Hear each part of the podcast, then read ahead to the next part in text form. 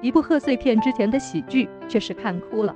真与假的结合中，我们看得出大鹏对于这部电影已然用心，记录真实事情的所在。原本呈现给大家的是一个祥和的画卷，但却不想意外的发生，让这部电影失去了仅有的欢乐。举杯同庆新年之后的那种无力感，更是成为了这部电影的宗旨。都说贺岁档是喜剧年，并非如此。这部《吉祥如意》却让无数人落泪。在该片之后，有些人因为现实触动，有些人因为角色落泪。人生不过是如此，又何况在这部电影中文武香贵这四个人之间的故事呢？其实，在这部电影预告放出的时候，大家都在想文武香贵究竟是什么意思。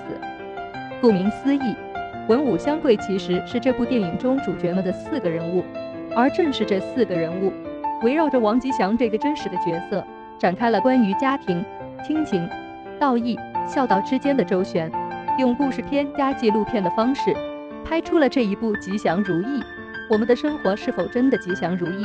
作为二零二一年春节档的先导影片，看完之后却给出了我们很多深思。在这部电影中。导演大鹏给我们看到了亲情最为真实的存在，一切祥和的背后，充斥着中国式家庭关系的壁垒。该片一经上映就收获了八点二的高分，在现实题材中算是很少见了。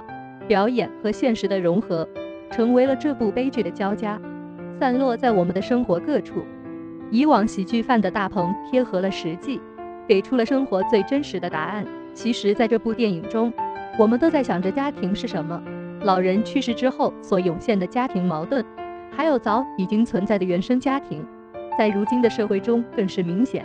我们在真情实感中找寻着那些已然丢失的亲情。其实每个家庭都有自己的悲欢离合，还有一些被亲情裹挟的道德绑架。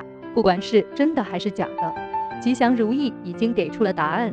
该片用两个部分，吉祥和如意，分别展现了当今社会存在的家庭矛盾。其实看到最后，留下的只是一句“且行且珍惜”。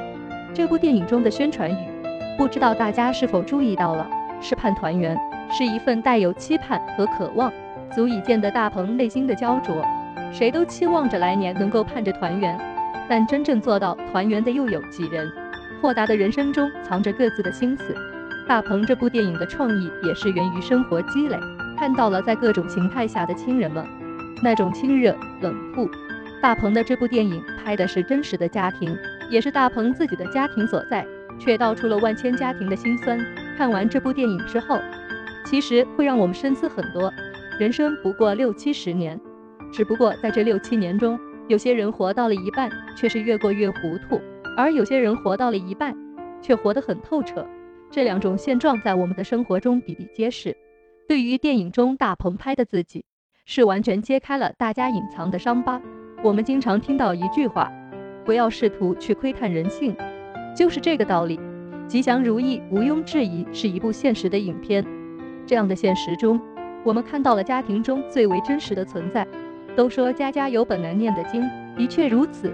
在吉祥如意中，这样的经如何念好，每个家庭都不同。这也是为什么我们看完之后有一种似曾相识的认同感。的确如此，因为它接近于我们的生活，更接近于现实中。作为十亿票房导演的大鹏，一路走来更是不容易。或者说，作为北漂的大鹏，走到现在内心的苦只有自己知道。这更是这部电影的共鸣之处。从另一个方面，致敬了所有在外围梦想奋斗的人。今年过年，你回家吗？与以往不同的是，今年过年，你是否还在这里？作为观众的我们。看完这部电影之后，又有什么样的感受呢？对于这种透彻在骨子里的原生家庭，你们认为是什么样的？